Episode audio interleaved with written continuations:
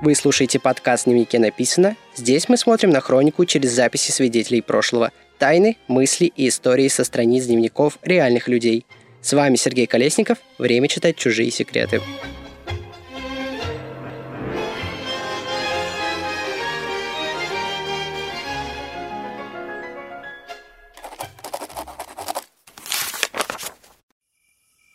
Ночью 5 июля с опозданием в полтора часа к дому Ипатьева прибыл грузовик для перевозки трупов. После этого охранник разбудил семейного врача Боткина и сообщил о необходимости всем срочно перейти вниз в связи с тревожной ситуацией в городе и опасностью оставаться на верхнем этаже. Вся семья последнего русского царя Николая проследовала в полуподвальное помещение дома. На цокольном этаже негде было даже присесть, поэтому по просьбе Александры Федоровны были принесены два стула – их заняли императрица цесаревич Алексей. Остальные же разместились вдоль стены. Комендант Яровский вел расстрельную команду и зачитал приговор. Николай II успел только спросить «Что?». Как тут же Юровский дал команду, и началась беспорядочная стрельба. Так закончилась трехсотлетняя история дома Романовых.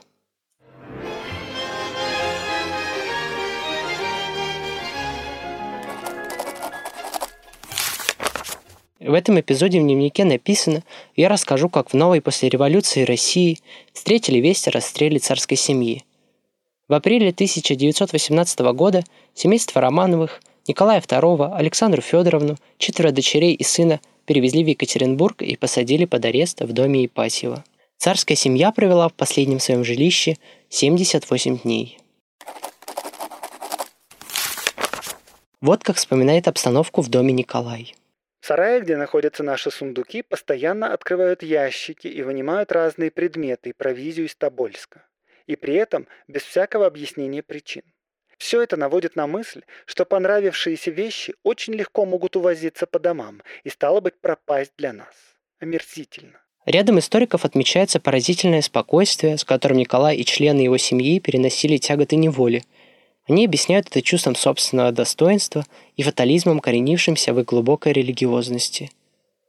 Но вот в своих дневниковых записях они не скрывали тревоги и писали о нехорошем предчувствии. Внешние отношения также за последние недели изменились. Тюремщики стараются не говорить с нами, как будто им не по себе, и чувствуется как бы тревога или опасение чего-то у них. Непонятно. Каждое утро комендант приходит в наши комнаты. Наконец, по прошествии недели снова принесли яйца для Бэбби. Внезапно прислали за Ленькой Сидневым, чтобы он пошел и попроведывал своего дядю. И он поспешно убежал. Гадаем, правда ли все это, и увидим ли мы мальчика снова.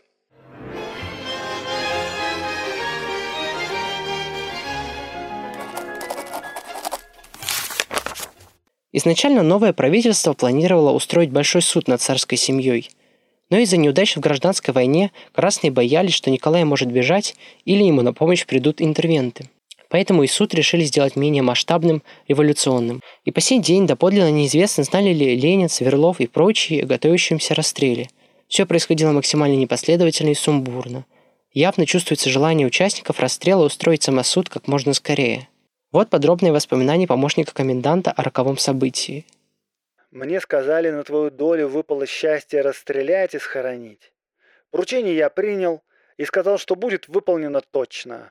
Подготовил место, куда вести, как скрыть, учитывая все обстоятельства важности политического момента.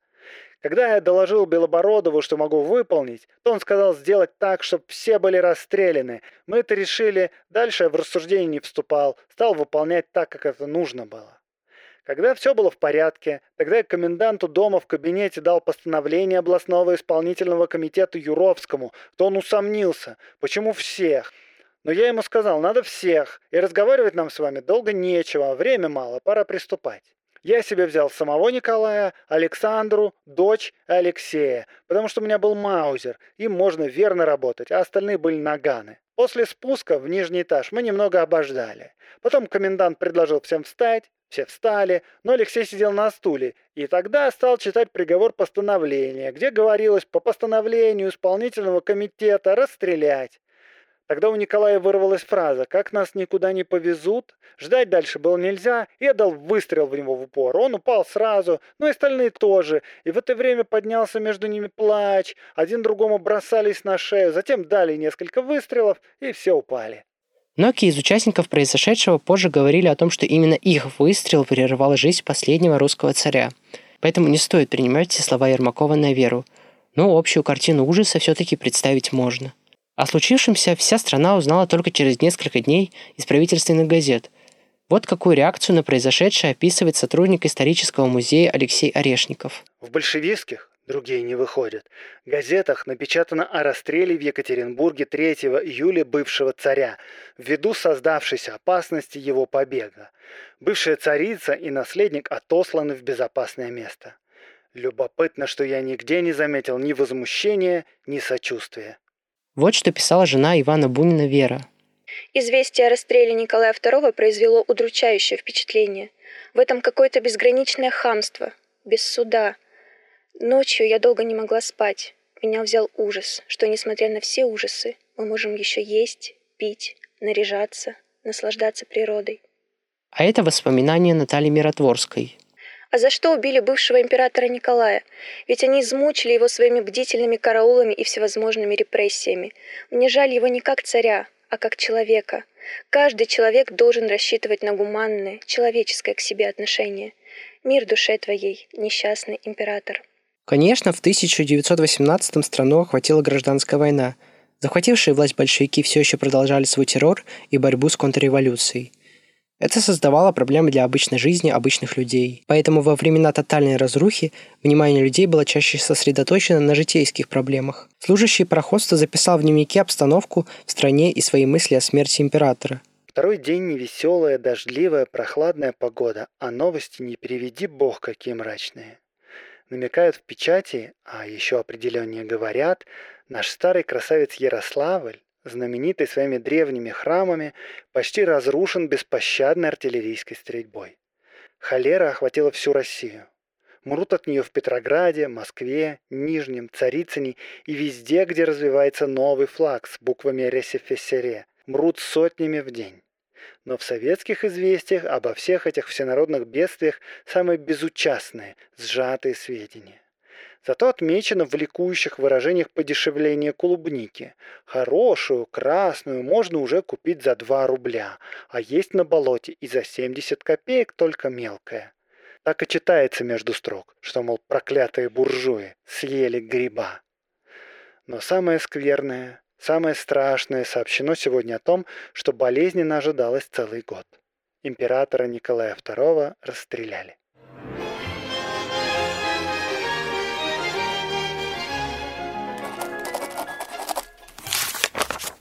Конечно же, не для всех это известие стало печальным событием.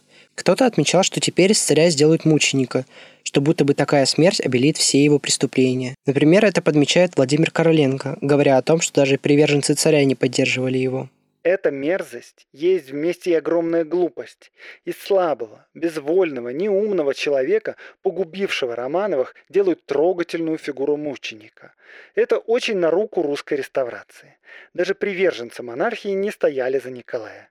Он, в сущности, был помехой для российского роялизма. Его все-таки пришлось бы устранить. Это сделали какие-то глупые злодеи. Подобные мысли высказывались и поэтом Александром Жиркевичем.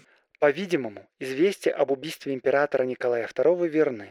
Таким образом, в будущем в России окажется царь-мученик, которому будут прощены его ошибки и преступления, а зачтутся те муки, позор и испытания, которые выпали на его долю с момента отречения от престола. Но даже среди ярых противников монархии особое возмущение вызвало то, как прошел расстрел, а именно его бесчеловечность и схожесть с местью. Историк Юрий Готье рассуждал о том, почему так произошло.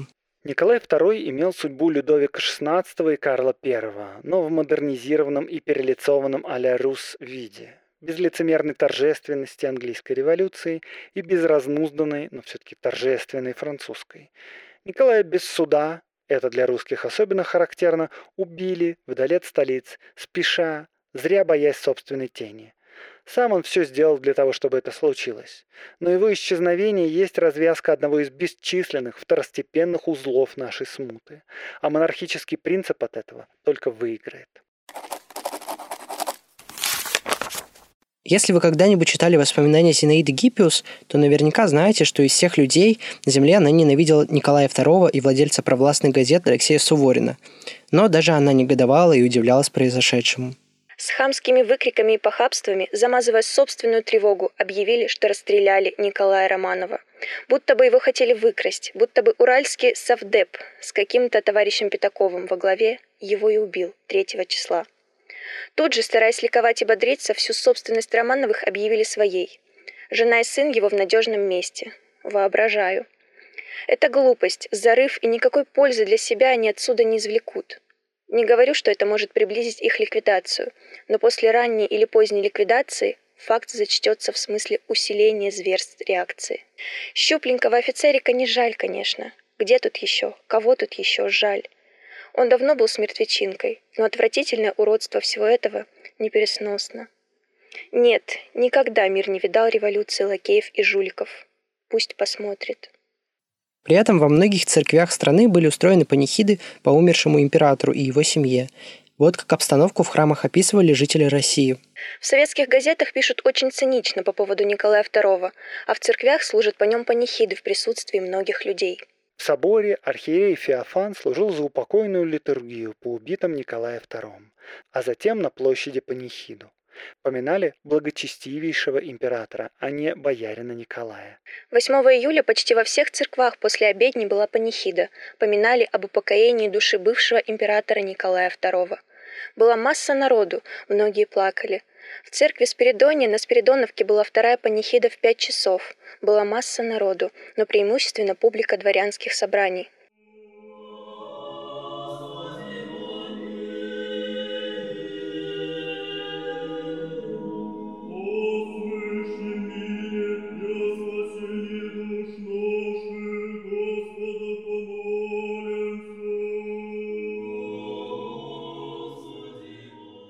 Как бы то ни было, панихида прошла беспрепятственно. Вообще, восьмого ждали беспорядков. Накануне приходил Фонарев, с которым Боря и дети должны были ехать на Рогожское кладбище, и сказал, что не поедет, так как, возможно, станут трамваи.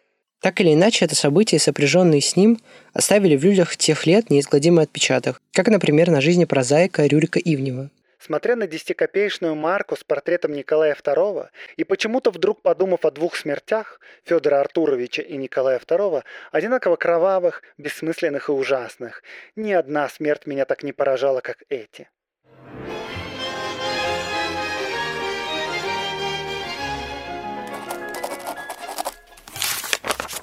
Для многих приверженцев монархии это событие стало знаком об окончательно ушедшем времени, о том, что прошлая жизнь больше никогда не вернется – Власть захватили новые люди. Отлично символизирует обстановку воспоминаний Михаила Меньшикова. Тяжелый камень на сердце.